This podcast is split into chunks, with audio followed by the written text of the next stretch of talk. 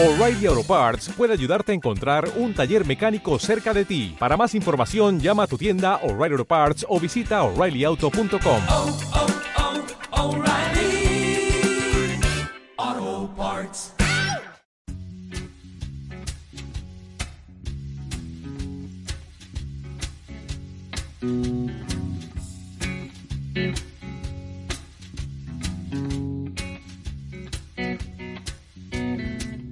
Hola, bienvenidas y bienvenidos a un nuevo episodio de Salud en Digital. Hoy conversando con Melania Bentue, periodista de comunicación en salud y ciencia y delegada en Aragón de la Asociación de Informadores de la Salud, ANIS. Con ella hablamos de la importancia y la dificultad de informar de los avances tecnológicos del sector. Espero que te guste y si así fuera, pues me sentiría muy feliz. Vamos allá.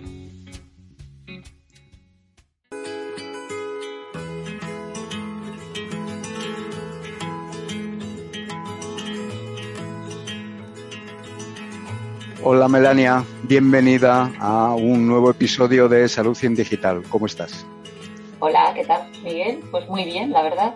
Encantada de, de estar aquí y de compartir este rato para hablar de, bueno, de, de, lo que me proponga. Vamos a hablar de cosas que sepamos, ¿no? Un poquito Exacto. para verlo. pueda- a, ver qué, a ver qué puedo aportar.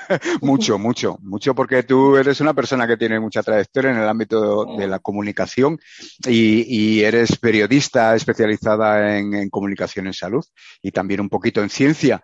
Y bueno, como nos conocemos, pues siempre, eh, pues bueno, pues abuso un poquito de la confianza que tengo con las personas para, para invitarles aquí, pero además sé que que mm, eh, podemos tener eh, una charla muy interesante porque hoy es un tema y me interesa bastante porque no es un tema totalmente eh, tecnológico, sino que es colateral al, al tecnología, pero creo que tiene mucha importancia y yo creo que al final nos vamos a llegar los dos a la conclusión de que no se le está dando la importancia que, creemos o que ambos creemos que se le debe dar, ¿no? Eh, empezamos un poquito, eh, pues como siempre, hablando, hablando un poco sobre tu persona, sobre, sobre ti, ¿no? Un poco eh, cuéntanos un poco qué- mm, a qué te dedicas, aunque ya he dicho que eres periodista de comunicación en salud y también en ciencia, eh, y cuáles son tus proyectos, tus proyectos vitales y cómo te dio por entrar en el mundo de- del periodismo y especializarte en salud. Pues a ver, en el mundo del periodismo, bueno, yo siempre había querido ser periodista desde, desde pequeña, o sea, siempre. No, nunca me he planteado hacer otra cosa que no fuera pues ser periodista o bueno, luego la vida me llevó hacia el mundo de la comunicación, pero, pero yo siempre me veo como, me veo como periodista, ¿vale? Y terminé, eh, y terminé en salud un poco por casualidad, o sea que llegué un poco por casualidad a la comunicación en salud en, en el Hospital Universitario Miguel Servet en Zaragoza. Y, y siempre, siempre cuento esto, que es que no sé por qué, pero a mí la comunicación en salud y concretamente el hospital eh, me atrapó y, y a partir de ahí mm, siempre me he volcado en, en la comunicación en salud y he estado muy vinculada a la información en salud. Me gustan mucho los temas de salud pública, de epidemiología, de todo lo que tiene que ver con prevención y promoción de, de la salud. Y ahora mismo pues estoy en un, eh, aparte de mantener mis proyectos personales, de escribir en, en mi blog y en, y en algún blog en el que me invitan, eh, y hacer comunicación en salud con asociaciones de pacientes, pues estoy Sí. trabajando en, en el Instituto de Investigación en Ingeniería de Aragón, que es un centro de investigación de la Universidad de Zaragoza, un centro público. Y, y bueno, y ahí estoy volcada también con, con la ciencia, con los avances científicos y con todo el trabajo que desarrollan allí los investigadores. Doble, doble visión, la parte Sí. puramente médica o sanitaria, por así decirlo, la parte de investigación ya más en ámbito de ciencia, ciencia y salud, ¿no? Mm. Eh, como has empezado y empezaste o te picó el gusanillo en un ambiente hospitalario en este caso, la primera duda que me surge, eh, ¿ha cambiado mucho cómo se comunica en salud desde las instituciones sanitarias? Y podemos hablar de hospitales eh, o, de, o de a- administración pública o de sociedades científicas o proveedores de salud, tanto públicos o privados. ¿Ha cambiado mucho con toda la digitalización que tenemos en nuestra sociedad? Eh, ha cambiado, ha cambiado mucho.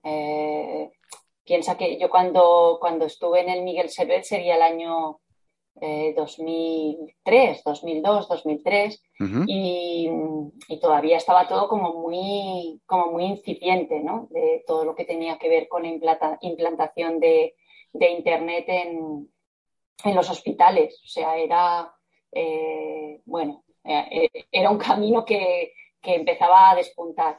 Y en esto yo creo que ha habido hospitales y, y- y centros que han ido más, eh, más avanzados y que a lo mejor no han tenido tanto miedo a, a- a participar en, en Internet, en las redes sociales. Y yo creo que, eh, por otro lado, ha habido otros pues, que no, a lo mejor no han desarrollado eh, su comunicación digital al mismo ritmo, ¿no? O sea, eh, hay distintos modelos dependiendo de las comunidades autónomas o dependiendo del tipo de centros hospitalarios, eh, pero, pero todavía queda camino, ¿eh? Y todavía yo creo que se pueden hacer, hacer más cosas, pero todavía creo, a veces da la impresión un poco, no sé, no sé cómo lo verás tú, ¿no? Pero de que como si hubiera cierto temor a, pues, a estar en las redes sociales o a participar de alguna manera más activa de lo que se hace. Que digo que no, no se puede generalizar, o sea que hay hospitales que sí que lo están haciendo y, y comunidades autónomas que sí que lo están haciendo y hay otros que yo creo que no, que no han despegado tanto, ¿no? Ujú. Pero no- y además es que no solo en redes sociales, es que mi duda es que al final eh, todo el cambio que ha habido a nivel de prensa y a nivel de, de publicación, ¿no? Que, que, bueno, pues el acceso a esas publicaciones en papel que podías tener y que era la manera de comunicar, pues eh, en 2003 ya no, eh, prácticamente ya no existe ahora, con lo cual, no. claro, los, los pacientes o los profesionales o el ciudadano está en otro sitio, ¿no? Y no solo en las redes sociales, quiero decir, está en sus correos electrónicos, están en sus aplicaciones, eh, y, y ahí sí que no veo, no veo demasiado movimiento, tal como dices No, tú. no, es verdad, es verdad. O sea, eh, al final el, el ciudadano eh, está, está en Internet, está Claro. en el mundo 2.0 eh, o 4.0, ¿no? Que estamos, que se habla ya. La mayoría de los pacientes eh, o, de, o de las personas buscan información de salud en Internet. No sé, Claro.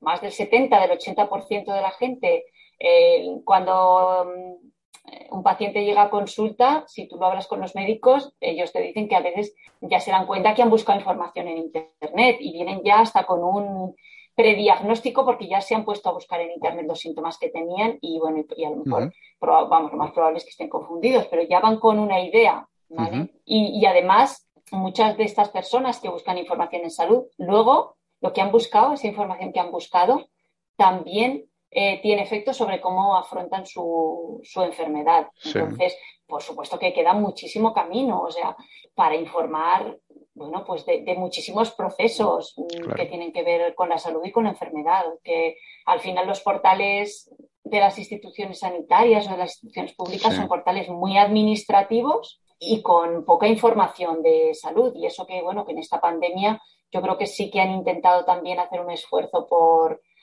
por poner algo más de información que fuera útil para.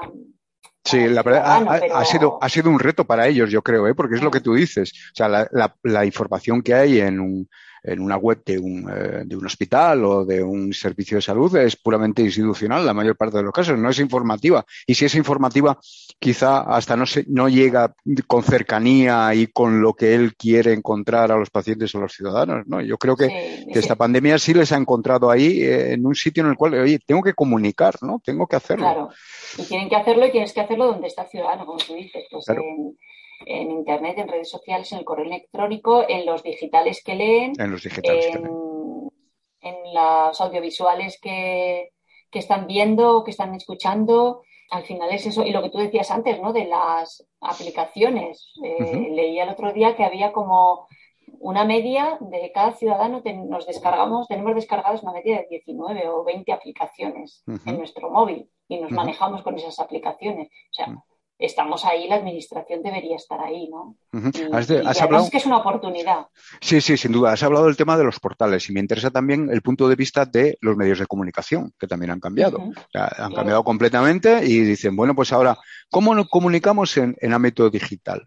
Eh, a mí lo primero que se me ocurre es, eh, mm, no sé, eh, como hay mucha fiebre de, bueno, y es, es su modelo en el que están trabajando, ¿no? El modelo de visitas, el modelo de clics, el modelo de publicidad, pues igual eso eh, no funciona o no casa muy bien con la información en salud, que debe ser rigurosa, ¿no? ¿Cómo lo ves? Sí, la verdad es que la, trans- la transformación en los medios está todavía ahí eh, buscando su buscando su camino y, y- y tratando de encontrar también eh, que tienen que ser rentables. Claro, es que si Claro. no, eh, si no, no funciona. Si queremos una información de calidad, los medios de comunicación eh, tienen, que, tienen que ser rentables, tienen que pagar a buenos profesionales. Si hemos pasado de leer un periódico en papel con tu texto, tu foto y bueno, y, y poco más, a estar en, en el mundo digital donde eso ya no vale. Ahí vale que ya tú me aportes infografías, gráficos que se mueven,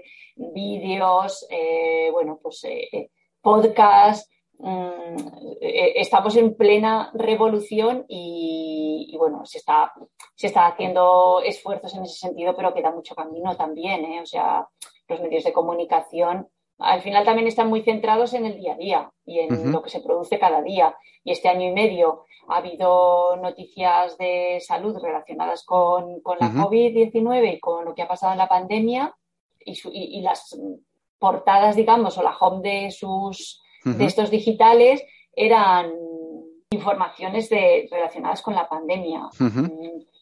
Pero, pero hay realmente en los medios de comunicación un apartado dedicado a salud, Sí. a portales específicos o, o webs de salud.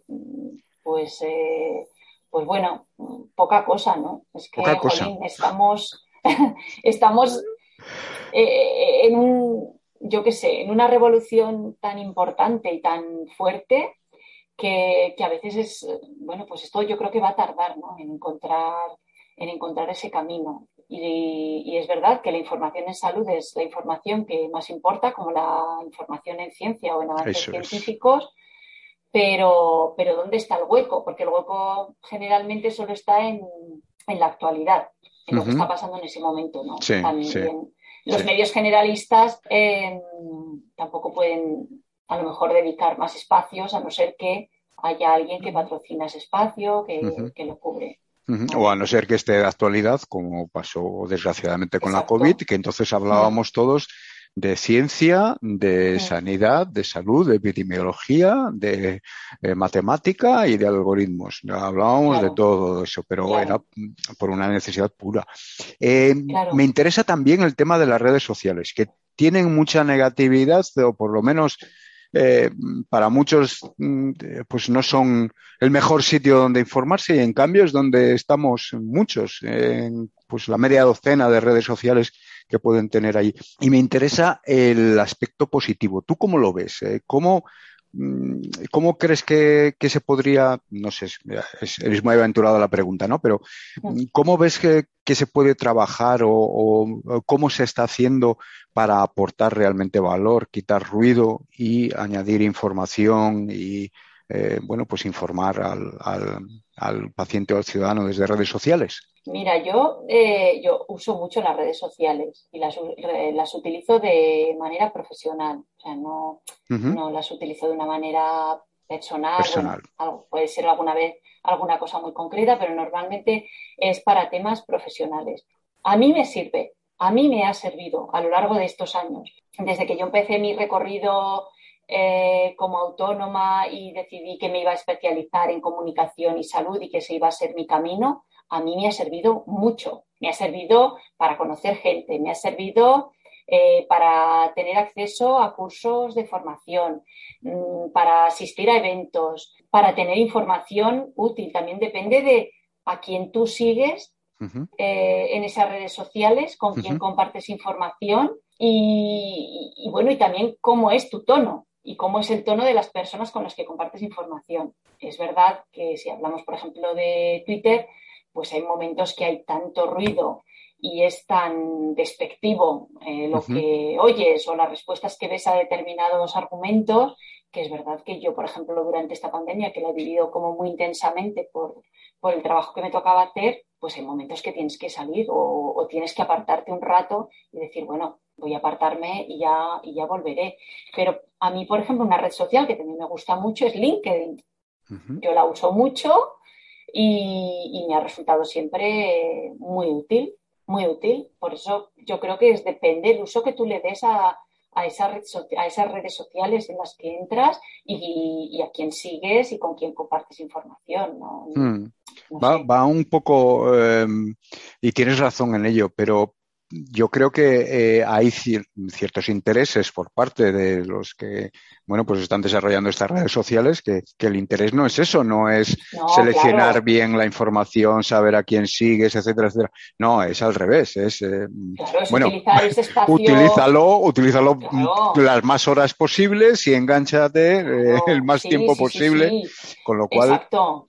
No, hombre, y claro, y, y, hay mucho mensaje eh, organizado, dirigido sí, y con unos objetivos claros. Eso está, tampoco, vamos, tampoco Melania quería hablar de esto, porque no, no creo como, que no. no, creo ni que merezca la pena hablar de, de esos. Absolutamente que, nada, sino al revés. Bueno, en lo que pueden aportar, y yo creo claro. que claro que aportan. Eso o sea, es. Yo creo que, que sí que, que, en su medida aportan. Ahora, también te digo que los estudios que han salido y los informes que han salido en, de este año y medio también dice que eh, en lo que tiene que ver con información concreta de la pandemia, las redes sociales han perdido credibilidad frente a los medios de comunicación. Ah. Eh, que hay personas que también a lo mejor creen que los medios de comunicación han perdido fiabilidad, pero no es así. Eh, la gente al final iba a informarse y a buscar la información en los medios de comunicación. Perfecto. Eh, si te parece, vamos a ir a, bueno, pues a, a, al punto más o menos central de, de, la charla, de la conversación que quería contigo, y es que vamos a hablar de la digitalización, de la transformación digital del sector. Al final, eh, sabes que desde el podcast intento divulgar eh, pues, avances tecnológicos y todo lo que trabajamos alrededor de salud digital. Entonces, a mí lo, personalmente lo que me ocurre es que eh, me parecería importante divulgar e informar de estos avances tecnológicos desde un punto de vista, eh, pues bueno, pues lo más, eh, lo más cercano posible al, al, al, usuario de ello, ya sea el profesional o ya sea los pacientes.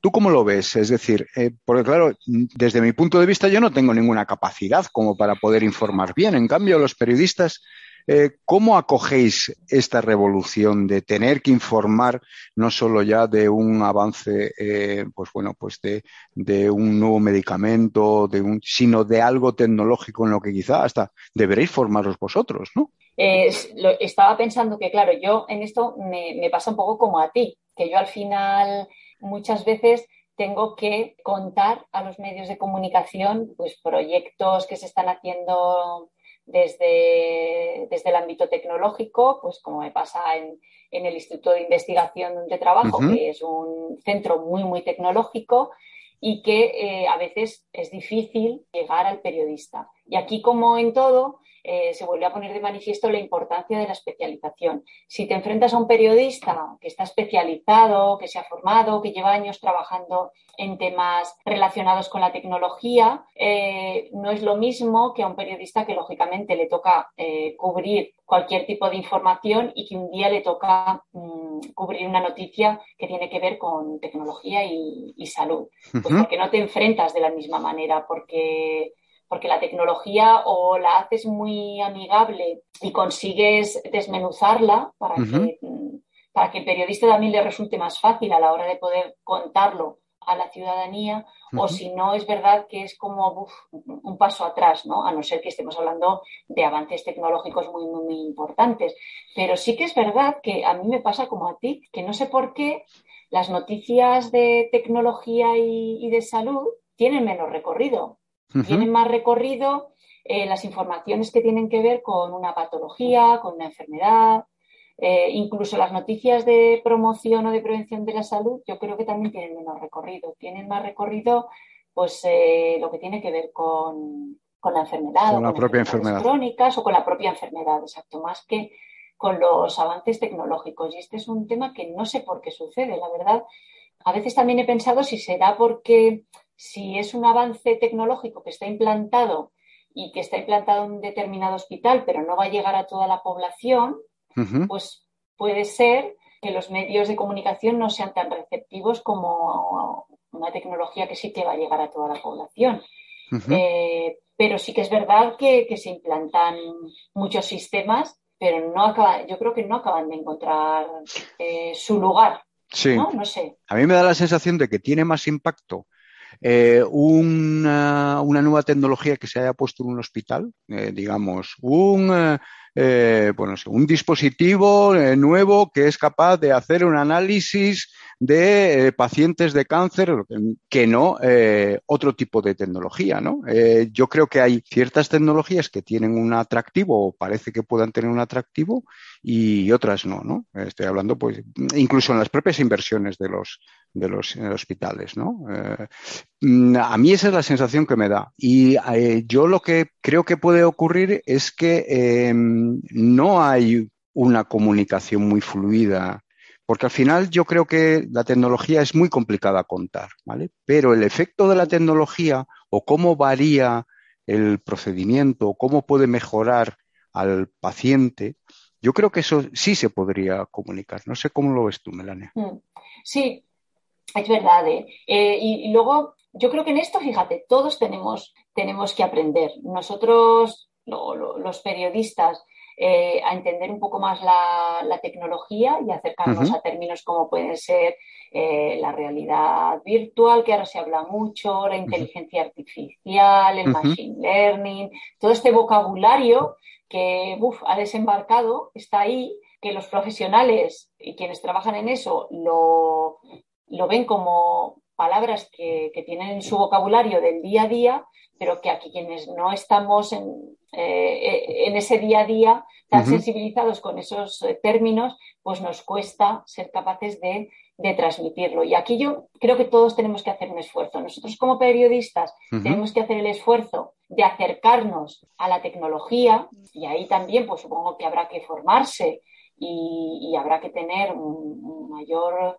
conocimiento de, de todo esto y por parte de pues de los profesionales eh, sanitarios o la gente que trabaja en estas tecnologías o los ingenieros o quienes, eh, quienes trabajan en, en ámbitos más científicos en eh, aprender también a comunicar. Sí. O sea, todos tenemos que hacer, dar ese pasito para que las cosas salgan bien y para que seamos capaces de, de contarlo. Sí que es verdad que en los grandes medios de comunicación empieza ya a haber equipos donde no solo hay periodistas. Sí, Claro, es que eso, eso ya es, claro. vamos, lo mejor que te puede pasar en la vida, ¿no? Tener Claro, tienes científicos, tienes ingenieros, y entonces Exacto. ya el- eh, cuando creas un... estadísticos. claro, estadis- exacto. Y cuando creas ya una pieza informativa, ya vienen y lo firman tres personas, que es el periodista, más los eh, profesionales tecnológicos, y ahí pues es Sí. otra cosa, pero eso ya es divulgación Pero eso- prácticamente, ¿no? Sí, sí, sí, sí, sí, claro. Y eso tampoco pasa en los medios locales, No. eh, donde lógicamente hay muchas menos periodistas y, y toca hacer de todo y, y tienen que hacer grandes esfuerzos para, para poder llegar a toda, Mm. a toda la información que se les brinda. Mm. Pero lo estabas diciendo, Melania, perfectamente. Eh, se habla de inteligencia artificial, se habla... Y eh, a mí me da la sensación de que mm, hablar de ello, yo no sé si es bueno o es malo. Es decir, si eso va a llevar al que lo lea a decir, uff, no me gusta esta tecnología, no me gusta esto, no me gusta que me dominen, no me gusta que me controlen, etcétera, etcétera. Bueno, cada uno tiene sus, sus sesgos propios. Y por otro lado, a lo mejor otros puedes- pueden llegar a pensar todo lo contrario, ¿no? Y ahí, eh, entonces, la duda que me entra es cómo comunicar correctamente esos avances en telemedicina, en inteligencia artificial, en, en la seguridad de los datos, que tiene tanta importancia en la privacidad, ¿no? Que es una preocupación ¿no? para ellos y para todos nosotros, evidentemente. ¿Cómo comunicarlo?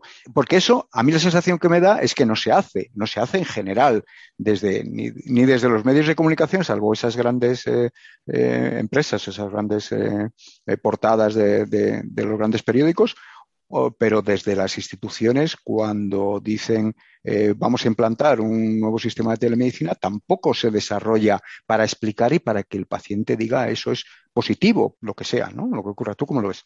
Mira, ahí yo creo que la clave, yo creo que también tiene que estar, tiene que ser en, quienes trabajamos en comunicación, en instituciones, en centros de investigación, en empresas privadas, los que estamos un poco como al otro lado, ¿no? De, eh, de acercar eso al periodista que está en los medios de comunicación y, hacerlo, pues como dices, de manera natural, con un lenguaje natural.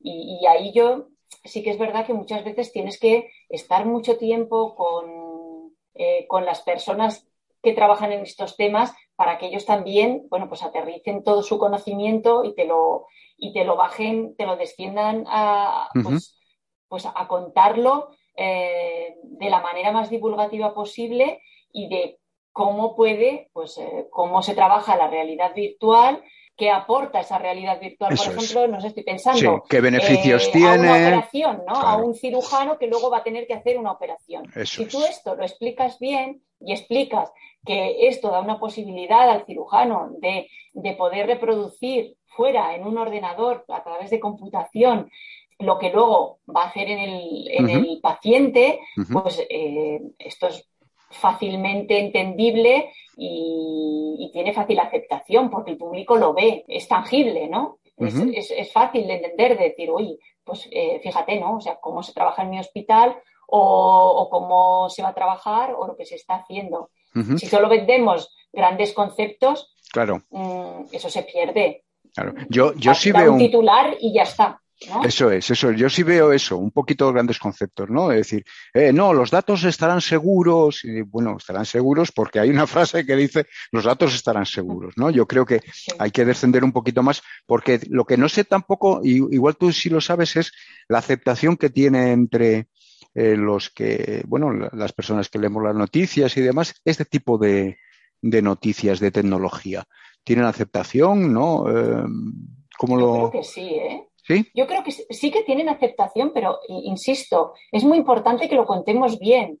Y, ahí yo creo que sí que es importante que, la gente que trabaja en este tipo de tecnología sea capaz de contarlo y de trasladarlo bien. Y, ahí los que trabajamos en, en, gabinetes de comunicación tenemos una labor muy importante. A veces es difícil poder explicar todo esto, pero tenemos que hacerlo porque el público yo creo que lo acepta bien. Y no solo lo acepta, es que también es que tenemos que contarle al ciudadano eh, en qué se está invirtiendo el dinero público que se destina a tecnología o a investigación o a temas de, salud. Es importante que lo sepa y es importante que sepa eh, que esas cosas se están haciendo aquí eh, en nuestro país, en cualquier comunidad autónoma. y sí que es importante que, que se traslade, que se cuente. Eh, a mí a veces me pasa ¿no? que hay investigadores que me dicen, bueno, ya, pero este es un proyecto que lo estamos empezando, todavía no tenemos resultados. Y digo, bueno, pues contémoslo. O sea, contemos que este es un proyecto que está empezando y que el objetivo es alcanzar esto. y que en esto se va a trabajar pues de esta manera o de la otra y que se van a buscar estos resultados. Pero no, hasta que no haya resultados no lo vamos a contar. Pues es que yo en eso creo que es un error y ahí también tengo mis luchas de debemos contar sin eh, generar falsas expectativas y sin mentir, pero sin decir en este centro o este grupo de investigadores va a trabajar sobre esto o se va a empezar con la implantación de este sistema de telemedicina o de monitorización o de lo que sea desde las instituciones públicas. Contarlo de manera veraz, contar la verdad, no, no, contar humo, sino contar, em, esto empezamos a hacer. Además es que eh, no el objetivo de comunicar no tiene por qué ser siempre a, las mismas personas. Tú puedes comunicar perfectamente desde una eh, publicación más o menos especializada eh, pues ese proyecto que tú estás haciendo, que estás naciendo, que estás comunicando y luego los resultados lo, posteriormente los puedes comunicar a, los ciudadanos, a los pacientes, ya desde su lenguaje, desde su tono, eh, siempre con, porque para mí tiene una obsesión de que haya una aceptación por parte de los. O sea, y, yo creo que si estoy informado, voy a ser capaz de entenderlo mucho mejor y de aceptarlo. Si no, eh, voy a quedarme con, ¿no? Con, con, mis propios sesgos al respecto de esto es malo, esto es bueno, la tecnología una cosa, la tecnología otra, ¿no? Eh, porque tenemos un problema importante a la hora de poner todos estos servicios digitales eh, y es que, bueno, pues somos una mm, población, España tiene una población ya eh, avanzada en edad, ¿no? Nuestra, nuestra media de, de, edad es realmente alta y tenemos una brecha digital, la queramos o no, eh, cada vez menos, pero ahí ¿Tú crees que la comunicación puede ayudar? Yo creo que sí, puede ayudar a que esas personas accedan a una noticia al respecto de una nueva tecnología, un nuevo y eh, se animen, no lo sé, si se animen a utilizarla, les dé menos miedo, eh, la entiendan mejor, etcétera, etcétera. ¿Tú cómo lo ves? Creo que se podría ayudar desde ese ámbito, ¿verdad? Yo creo que, vamos, que la información es fundamental. O sea, yo siempre utilizo la frase esta de que una sociedad bien informada es una sociedad más saludable. Si tú tienes información, vas a aceptar muchísimo mejor las eh, propuestas y lo que te expliquen. Claro, si de repente te lo implantan sin ningún tipo de información previa ni de formación, claro. a lo mejor también eh, hemos pasado de, de, las consultas en atención primaria uh -huh. presenciales debido a, la, debido a la pandemia, pasaron a ser muchas de ellas telefónicas, sí.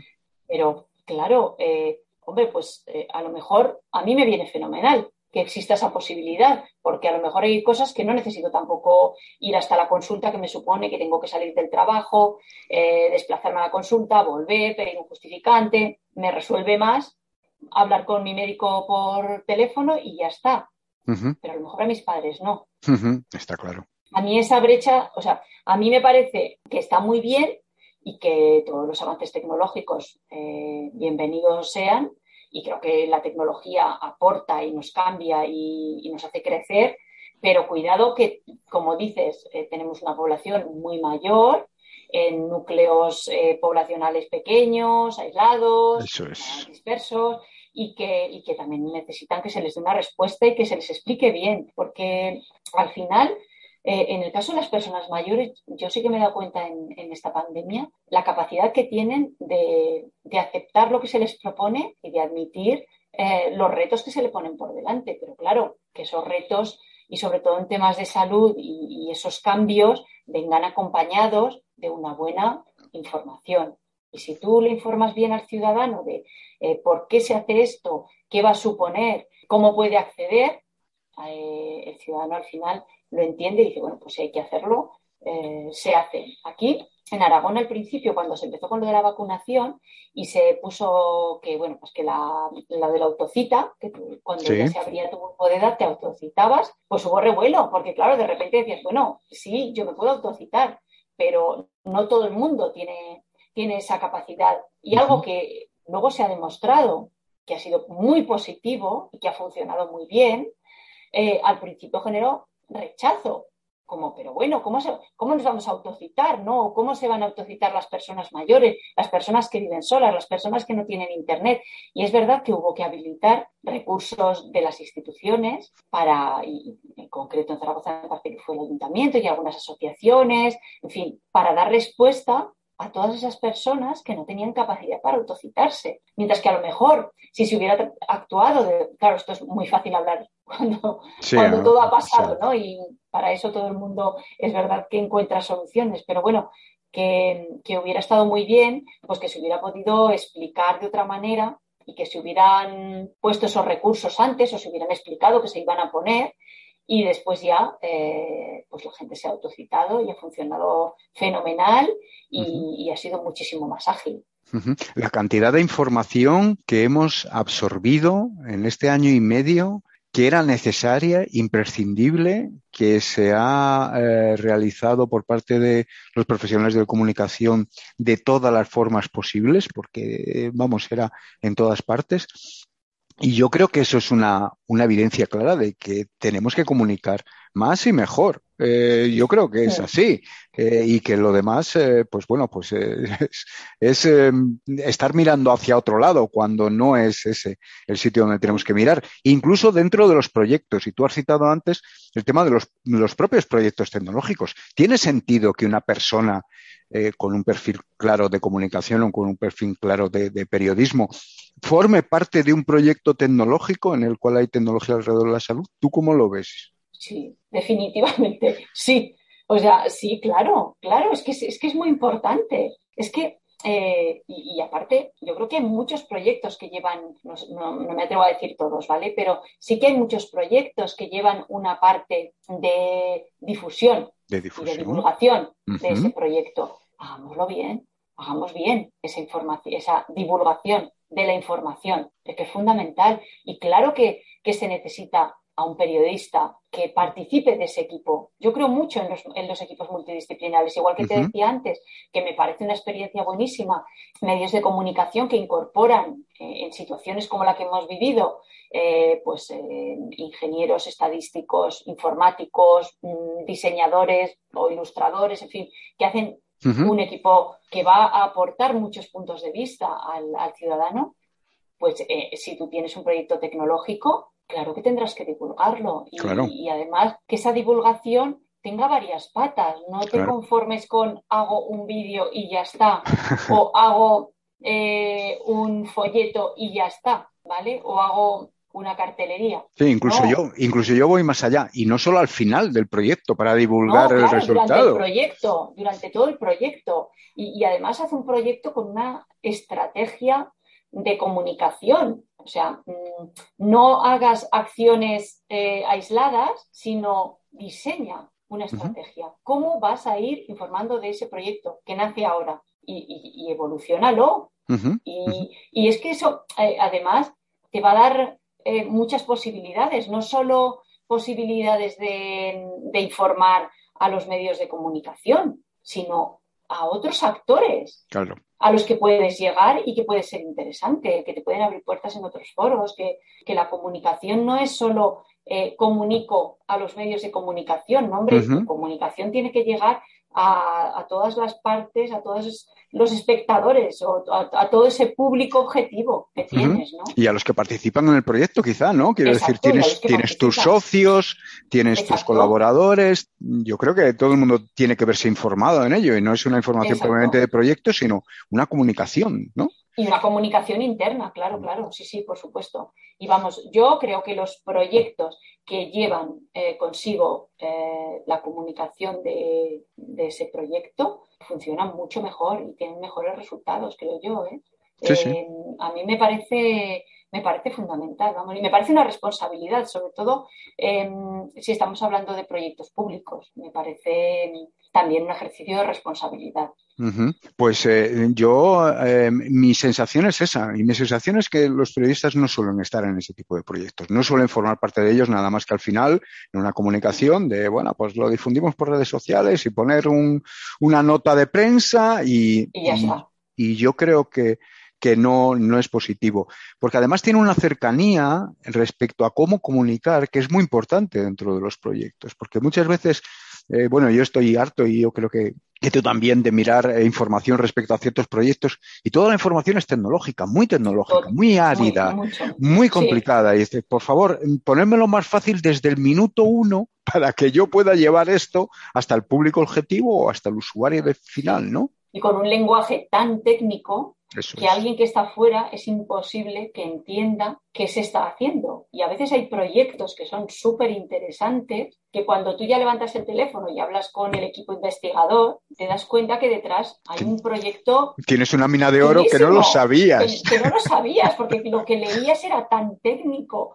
con unas palabras tan, lo que tú dices, me ha gustado mucho ese término, ¿no? Tan áridas, que es imposible, te resulta muy difícil acercarte. Entonces, eh, si lo lee alguien que no tiene ni idea, pues bueno, pues bueno, pa- pasa de página y, y ya está, ¿no? O sea que Mm. sí, sí. Yo creo que es muy importante que haya comunicación, es muy importante que haya eh, equipos multidisciplinares, es muy importante que mm, la información y la comunicación se trabaje de manera conjunta con asociaciones de pacientes, con profesionales. Yo, desde, desde la Asociación de, de Periodistas Sanitarios aquí en, en Aragón, que es donde yo estoy como delegada, es verdad que este año y medio hemos tenido que parar un poco por, por la pandemia, pero cuando, pero antes de esto eh, hicimos muchas actividades en las que siempre intentábamos aglutinar, que hagamos equipo ¿eh? de periodistas que seguro que aprenden y se llevan temas y se llevan conceptos que les pueden venir bien, que también los pacientes y los profesionales aprendan de cómo trabajamos y qué necesidades tenemos y, eso es lo que luego hará posible que esa información y que, que todo eso fluya muchísimo mejor. Pues sí, no lo habíamos comentado, eh, no sé si al principio quizá lo de la Asociación de Formadores eh, Mm. de, de la Salud en la cual eh, formas parte.